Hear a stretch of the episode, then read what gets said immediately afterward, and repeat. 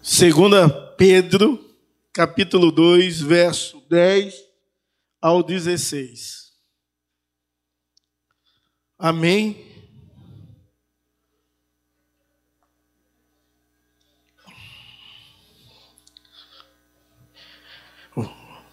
Diz assim a palavra de Deus. Especialmente aquele que seguindo a carne andam em desejos impuros e desprezam qualquer autoridade, atrevidos, arrogantes, não tema difamar os gloriosos seres celestiais. Ao passo que anjos, embora maiores em força e poder, não proferem contra essas autoridades sentença difamatória na presença do Senhor. Esses, porém, como animais irracionais, seres guiados pelos instintos e nascem para ser capturados e mortos, falando mal daquilo que não entende, e na sua destruição também hão de ser destruídos, recebendo injustiça como pagamento pela injustiça que praticam, encontram prazer na satisfação de seus desejos libertinos em pleno dia, como manchas e defeitos, encontra satisfação nas suas próprias mentiras, enquanto banqueteiam com vocês. Eles têm os olhos cheios de adultério e são insaciáveis no pecado. Enganam almas inconstantes e tem um coração exercitado na avareza e em gente maldita. Tem abandonado o reto caminho, desviando-se e seguindo pelo caminho de Balaão, filho de Beor, que amou o pagamento pela injustiça. Mas ele foi repreendido pela sua transgressão. Um animal de carga, mudo, falando com voz humana, refreou a insensatez do profeta. Que o Senhor no nosso coração aplique a porção da palavra lida em nome de Jesus. Irmãos, vamos continuar nossa série de mensagens baseado no livro de 2 Pedro. O tema de nossa série é crescimento, conhecimento e crescimento. A ideia do apóstolo é que a igreja pudesse crescer na fé, tendo pleno conhecimento de Deus, experimentando o crescimento em alguns atributos dos quais Deus comunica, e é claro que tudo alicerçado e arraigado no amor. Depois, o livro de 2 Pedro, ainda no capítulo 1, vai falar sobre as autoridades das Escrituras, falando da supremacia da, da Escritura sobre todas as coisas. Aí, quando vem no capítulo 2, nós pregamos sobre o seguinte tema: fiquem alertas, que é uma mensagem que o apóstolo Pedro ele vai de uma forma muito bem clara expor os falsos mestres e os falsos ensinos. É claro que ele vai continuar falando isso no capítulo 2 inteiro, mas não há possibilidade de falar de uma só vez o capítulo 2 por causa do grande conteúdo. Então, esses versos que nós lemos, nós iremos meditar sobre o seguinte tema: homem sem honras. Não há nenhuma honra nesses falsos mestres, aonde a palavra de Deus diz que eles são depravados, preguiçosos e destruidores. E tem muitos outros adjetivos nesses versos, dos quais eu não, não citei agora. Mas a palavra de Deus é dura e taxativa. Quando você lê a carta de 1 Timóteo e 2 Timóteo, que é uma carta pastoral do apóstolo Paulo ao seu filho Timóteo, você vai ver o contrário, alguém que é cheio do Espírito Santo, e a advertência de Paulo é: não desprezei o dom que Deus te deu. Já que o apóstolo Pedro, ele quer abrir os olhos da igreja, para que a igreja possa ver que há homens que ensinam no meio do povo de Deus que não tem nenhuma honra. Nessa sessão da carta, o apóstolo Pedro condena os apóstolos, os apóstolos não, os apóstatas por três pecados. Primeiro, ele vai condenar esses homens por causa da sua difamação para com as autoridades. Em segundo lugar, ele diz que esses homens fazem festas libertinas. E em terceiro lugar, ele vai considerar esses homens a rebeldes, porque eles desviam do caminho do Senhor, desviam da direção de Deus, do propósito de Deus, da vontade de Deus. Eles não vivem seguindo os princípios de Deus, eles desviam do reto caminho, mesmo conhecendo. E, e é interessante porque o texto não está apontando a pessoas que não conhecem a verdade, mas está apontando a pessoas que conhecem a verdade e desvia do caminho verdadeiro. De fato, há uma mensagem dura à igreja que precisa atentar para essas realidades da vida naquele período. Agora, imagine a realidade da vida nos nossos dias. Imagine na nossa nação. Imagine as esquisitices que falsos mestres ensinam. A gente vê ensinamentos diversos na nossa nação, coisa absurda. Tem gente com espada, espada literalmente na mão, ensinando com a espada. A última mensagem, quando eu falei sobre falsos mestres, eu falei sobre cigarro ungido. E talvez você nunca viu, mas pesquise em casa, para não ficar aqui na internet, né? Cigarro ungido. Então, é tanta coisa que a gente vê que a gente fica assustado com tanta e tamanha heresia e o quanto o povo gosta de ouvir essas coisas. O quanto o povo vive em meio desse, desses falsos mestres, buscando talvez prosperidade, eh, bem-estar e querendo ouvir autoajuda. O apóstolo Pedro, ele, ele é taxativo e ele diz à igreja que a igreja tem de ficar atenta. Mas agora ele diz por quê? Porque esses homens são homens sem honra nenhuma. Em primeiro lugar, o verso 10 a 12 vai falar que esse, esses homens, eles têm a característica de difamação. O verso 10 diz especialmente aqueles seguindo a carne. E essa expressão inicial do verso 10 é uma expressão forte.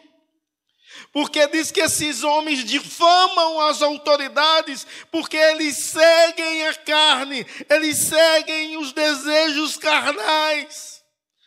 Pessoas que vivem segundo a carne, na luxúria, na impureza, desprezam o governo, eles são presunçosos fala mal até dos anjos. Imagine de quanta mais irão falar mal. É interessante que o princípio de autoridade é um princípio extraordinário que o Senhor colocou na vida da igreja. Mas esses que são seguidos pela carne, eles andam com desejos impuros e desprezam, versículo 10, qualquer tipo tipo de autoridades, porque eles são arrogantes. Servir ou obedecer à autoridade é um princípio que a igreja nunca deve quebrar, a não ser que a autoridade, qualquer autoridade é constituída por Deus. Então eu estou falando aqui em todas as esferas. Qualquer autoridade ferir o princípio de Deus, você não precisa obedecer. Fora isso, é necessário obedecer. Bolsonaro, quem gosta ou não, tem de respeitá-lo. Ele é uma autoridade. Você goste ou não goste. Você votou ou não votou. Ele é uma autoridade digna de respeito. E mais, a palavra de Deus nos incentiva a orar pelas autoridades para que tenhamos uma vida mansa e tranquila. Agora imagine se a nação brasileira ora pelas suas autoridades. Poder legislativo, executivo e judiciário. Não estaria a bagunça que está hoje. Uma briga demais nos poderes. Que a gente não sabe aonde vai parar essa situação. Talvez porque a igreja não honra as autoridades. Talvez nós brincamos de piada das diversas possíveis com todo mundo que é constituído de autoridade. Infelizmente. Porque há uma mania diabólica de rebelião contra as autoridades. E, e, o verso 10 diz que esses homens arrogantes, eles não vivem segundo Deus, não. Eles vivem segundo a carne. Eles vivem sendo dominados pelos seus próprios desejos carnais e corrompidos.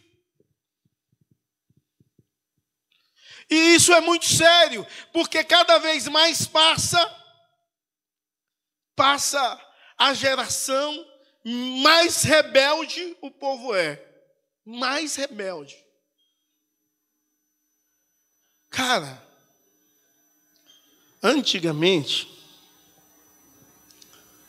os filhos tinham um respeito pela autoridade paterna tão grande e materna que bastava só olhar. Era ou não era assim? E hoje, se o pai olhar, o filho vai perguntar: o que você, tá, o que você quer? O que foi? Nem pensa. Lá, meu pai mandava pegar a chibata para tamale. Imagine, já ia pegar chorando, velho. É. Mas ia. Hoje fala um negócio desse, o menino corre. É um desrespeito. Foi perdendo o respeito totalmente. Meu pai ímpio, a gente ia dormir, ímpio ele, né? Então a gente ia dormir e ele, epa, esqueceu alguma coisa. Aí tinha de dar a benção a ele, benção a mãe, benção a mãe do céu. Era ela ímpio, viu? E o pai do céu. Aí tá. Isso era direto. Acordou também. Ninguém acorda assim doido, não. Passar entre duas pessoas conversando, tomava um tapa, irmão. Pá, peça licença, moleque. Vai hoje. O povo passa, passa de qualquer jeito, derruba. Derruba. Não há respeito. Não há respeito. Se falar, a gente não tem mais respeito pela autoridade. Quando eu, eu servi o exército um período, um período curto, mas servi, e aí um cara foi responder ao subtenente. O que é, rapaz? O subtenente disse: Você está na casa do seu pai? Para falar assim? Meu irmão, na hora mudou. Aprende a ser sim, senhor, não, senhor. Né? O que é, rapaz?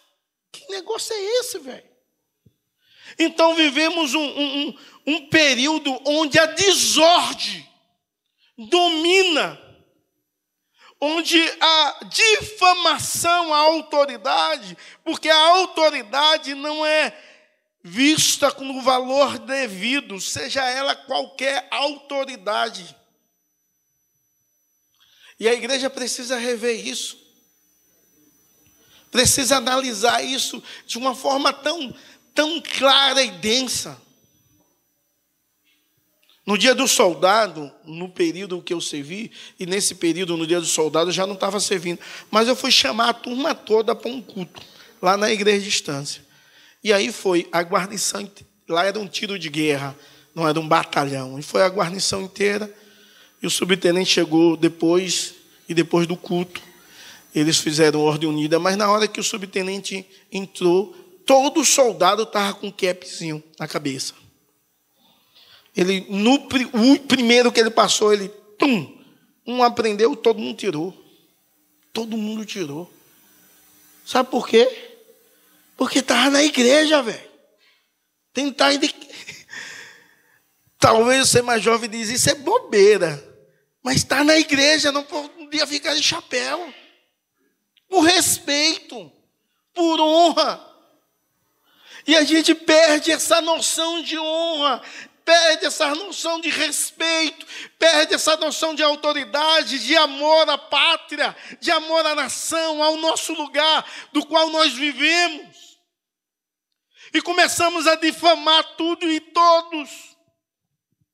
O motivo da difamação desses homens é um motivo carnal, diabólico, segundo Pedro mas há uma seriedade dessa difamação. E no verso 10 diz: é tão séria a difamação que nem os anjos ficam livres de ser difamados. Ao passo que anjos, embora maiores em força e poder, não proferem contra outra autoridade. O que ele está dizendo é: nem os anjos têm uma atitude tão rebelde já esses homens falam até dos próprios anjos. Homens sem honra nenhuma, sem respeito nenhuma, nenhum. O julgamento de sua difamação virá, segundo diz o verso 12. Esses, porém, como animais irracionais, seres guiados pelos instintos, que nascem eles vão ser mortos, destruídos, aniquilados, porque há um juízo de Deus pela difamação, há um juízo de Deus pela libertinagem, há um juízo de Deus pela não observância às autoridades, há um juízo de Deus contra a difamação. Como cidadão do reino do céu, precisamos então entender que toda instituição, toda a autoridade é Deus que dá e Deus comunica o seu atributo de governo com toda a autoridade, bom ou ruim, mas deve ser respeitada e acatada segundo os princípios de Deus. E quando nós fazemos isso, nós glorificamos a Deus. A natureza decaída do ser humano é estimulada pelo orgulho. E quando o ego humano está em jogo, não há nada que impeça o apóstata de proteger a si mesmo e sua atitude de ira e de indignação contra o outro, porque deseja ser melhor e maior. Por isso que não há respeito. Irmãos, é, o texto, o apóstolo Paulo vai dizer que esses homens, as suas festas, eram festas libertinas. Eles eram homens que faziam festa, mas era uma festa não de liberdade, mas de libertinagem.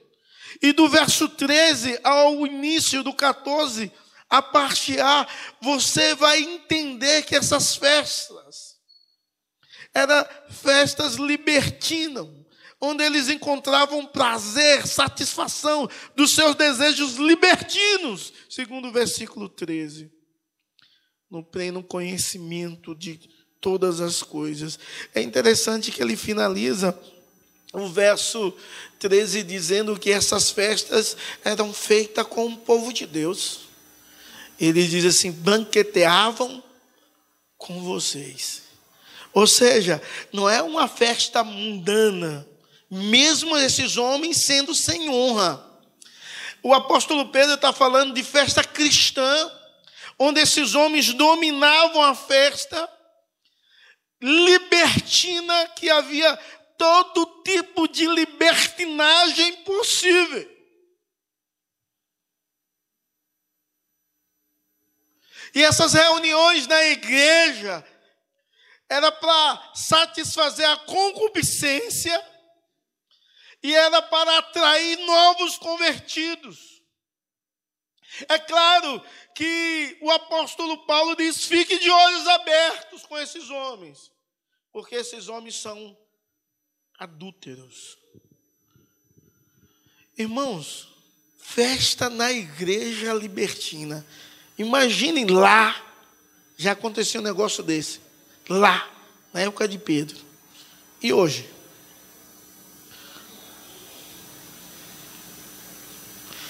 Eu já vi falar de festa da igreja que teve funk. Isso é coisa. Festa da igreja, eu não estou dizendo na igreja. Estou dizendo assim, festa de gente da igreja que teve funk. Uma vez na igreja alguém me perguntou: eu posso usar o salão? E é membro da igreja, eu disse: pode, é aniversário da minha filha. Posso? Pode. Mas não pode tocar tudo não aqui. Por que não? Porque aqui é casa de Deus, homem. Vai tocar qualquer coisa. Mas eu precisar explicar a um cliente que na igreja não pode tocar qualquer coisa. É o cúmulo. É o cúmulo. É um absurdo. E, e eu vou dizer, talvez em quase todo o Brasil, as festas promovidas de aniversário geralmente são mundanas. Geralmente, festa de gente de igreja. É mundana, totalmente libertina. Toda regra tem exceção. Eu já fui em festa assim que o povo estava doido para ver o pastor. Quando eu saía, o carnaval comia, velho. E uma vez eu disse a alguém assim: Eu não preciso ver. Quem importa de fato, está vendo. É Deus, velho. Deus está vendo essas coisas. Ele sabe o que é certo, o que é errado. Casamento, meu Deus, eu vejo ímpios dizer assim: eu queria ter um casamento religioso, vem aqui pedir para que eu faça um casamento religioso, pelo prazer de ter um casamento religioso. E os crentes, os casamentos religiosos? Rapaz, a danceteria come solta, viu? Batidão, luz, tudo que é. Aí você está dizendo, luz é pecado? Não, não estou dizendo isso não. Que a gente já botou até umas luzes aqui em Semana Jovem, isso não tem erro, não. Eu estou falando é música, danças complicadas. E que todo mundo está acostumado. E agora todo mundo diz que não tem nada a ver, nada disso. O apóstolo Pedro está divertindo a igreja. Que esses homens foram os que começaram a promover esse tipo de festas. E eles tinham esses intuitos de fazer a concupiscência da carne, porque eles eram guiados pela carne. Eles tinham o intuito de fazer a concupiscência dos olhos, porque eles procuravam com quem adulterar. Eles queriam enganar a, a, a alma inconstante para levar o inconstante, o que não é o que não é alicerçado na fé é desviar-se do caminho do Senhor.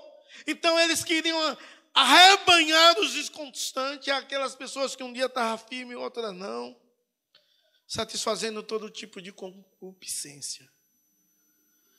E a igreja, essas coisas vão entrando na igreja de forma tão sorrateira. E lá já estavam entrando esses homens, e eles estão no nosso meio, e isso é normal, esses mentirosos, enganadores, gananciosos. É normal estar no nosso meio, mas não é normal a igreja se render à proposta desses homens. Esses homens que buscam o adultério, esses homens que buscam tragar pessoas inconstantes, esses homens que são homens que promovem festas libertinas. Em terceiro lugar, eles eram rebeldes porque eles escolheram os seus próprios caminhos. O verso 14, parte B, diz que eles eram avarentos no final. Eles exercitam na avareza essa gente maldita, tendo abandonado, verso 15, o reto caminho, desviando-se e seguindo pelo caminho de Balaão.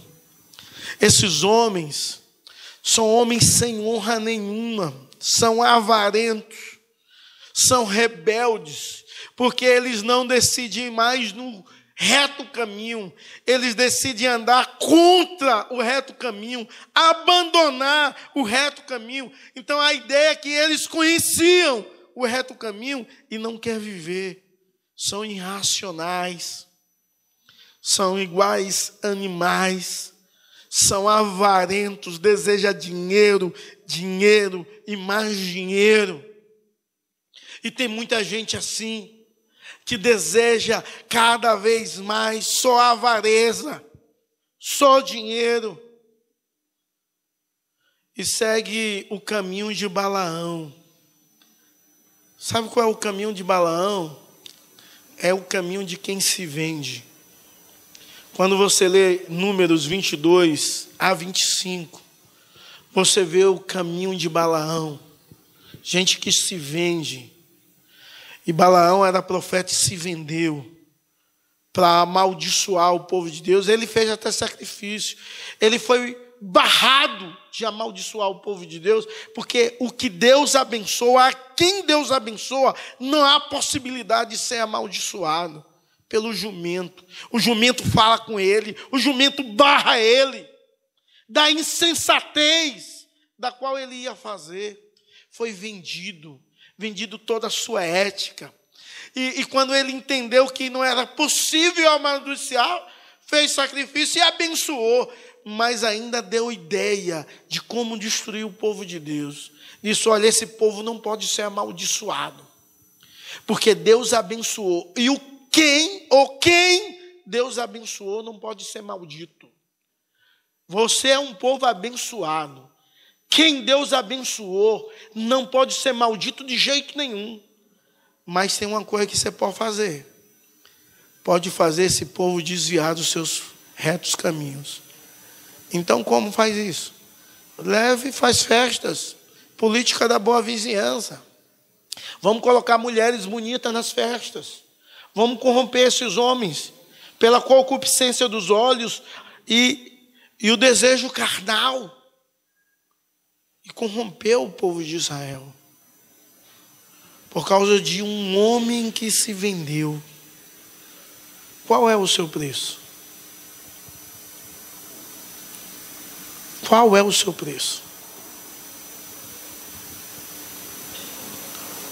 O preço, o preço de Esaú foi um prato de comida. Qual é o seu preço? O preço de Sansão foi umas noites com mulher ímpia. Qual o seu preço? Qual o seu preço? É a fama? Qual o seu preço? Quanto em dinheiro? Para você apostatar a sua fé. Para você negar quem você é para você desistir dos retos caminhos, se tornar um rebelde, um insensato, igual um animal. Qual é o seu preço? Para se tornar alguém que se rebela contra a vontade de Deus. Todos esses pecados nascem no orgulho, no desejo egoísta do homem. O cristão verdadeiro aprende em Jesus a humildade e procura servir uns aos outros. O cristão verdadeiro, ele lança fora o egoísmo, ele lança fora o orgulho e ele vive em humildade e em simplicidade. E isso não tem a ver humildade com dinheiro. Não tem a ver. Porque você pode ser pobre de marredecio, orgulhoso como a mula. Ou não, como Balaão, a mula não, né? A mula. Nessa história, a mula não empacou à toa. Empacou com o propósito de Deus, de ser boca de Deus, de falar, porque o anjo não deixou ela passar. Irmãos, você tem sido humilde orgulhoso.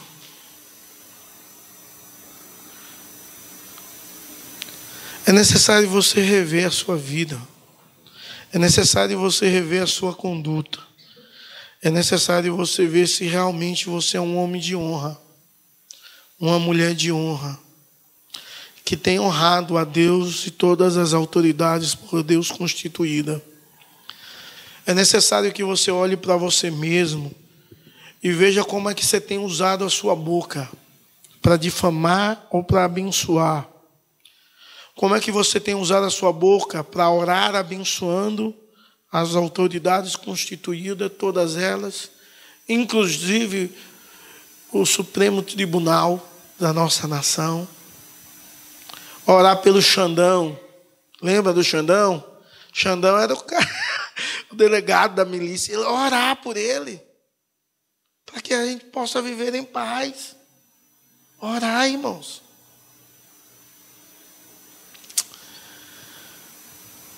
Como têm sido suas festas? De gratidão a Deus? Ou libertinas? Como tem sido? Você tem tomado passo ao caminho do Senhor, ao reto caminho, ou você tem se rebelado contra Deus? E se você tem feito essa, esses três pecados desses homens, dos quais o apóstolo Pedro recrimina, eu quero te dizer que grande é a destruição e o juízo de Deus sobre a sua vida, como foi sobre a vida deles. Porque não há possibilidade de você pagar a justiça com a injustiça. O servo de Deus ele é uma pessoa que passa por caminhos difíceis. Mas quando ele passa por caminhos difíceis, ele sabe que Deus faz daquele caminho um manancial de bênção e o cobre a primeira chuva. E ele vai de fé em fé, vivendo para a glória de Deus e o louvor do Senhor e Salvador Jesus Cristo. Que Deus te abençoe e que você não se venda nem se corrompa nem queira viver segundo as suas concupiscências, mas viva para a glória de Deus. Examine-se, pois, o homem a si mesmo, sempre. E será se Jesus faria o que você faz? Será se Jesus diria o que você diz? Será se a sua postura é a postura certa de cristão ou não? Vamos orar. Baixa a sua fronte. Converse com Deus. Durante alguns instantes.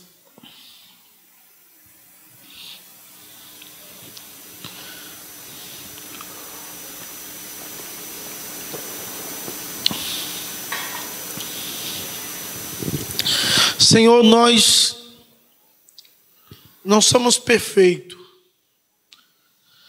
mas entendemos que o Senhor nos chamou para vivermos em busca da perfeição, até que um dia sejamos perfeitos como tu és.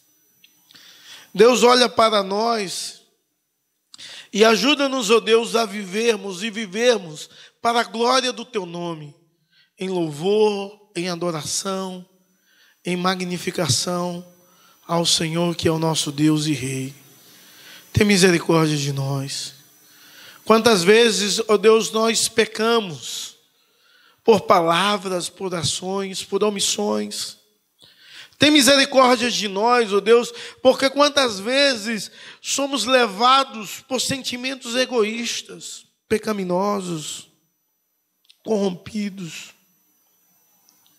Tem misericórdia, ó Deus, porque muitas vezes nós queremos que o outro faça enquanto nós devemos fazer. E muitas vezes não fazemos. Muitas vezes o bem que devemos fazer, não fazemos. Ajuda-nos, ó Deus, a vivermos e vivermos para a glória do Teu nome. A sermos homens e mulheres de honra em um mundo de decadência. Ajuda-nos, oh Deus, a vivermos como luz em meio a essas essa nação corrompida, mergulhada nas trevas. Nos ensina, Deus. Nos ensina, Pai. Em nome de Jesus. E para a glória do Senhor, não ser seduzidos pelos falsos mestres, nem pelos falsos ensinos, nem pela falsa liberdade que é libertinagem. Ajuda-nos, ó oh Deus, a optarmos a servir o Senhor e a seguir o Senhor em todos os seus caminhos e desígnios, em nome de Jesus. Amém e amém. Receber a bênção, irmãos, que a graça do nosso Senhor e Salvador Jesus Cristo, que o amor de Deus, o nosso eterno Pai, que a comunhão e a consolação do Divino Espírito Santo seja sobre você e sobre todo o povo de Deus, espalhado sobre toda a face da terra hoje e para todos sempre. Amém e amém. Deus os abençoe e dê paz em nome de Jesus.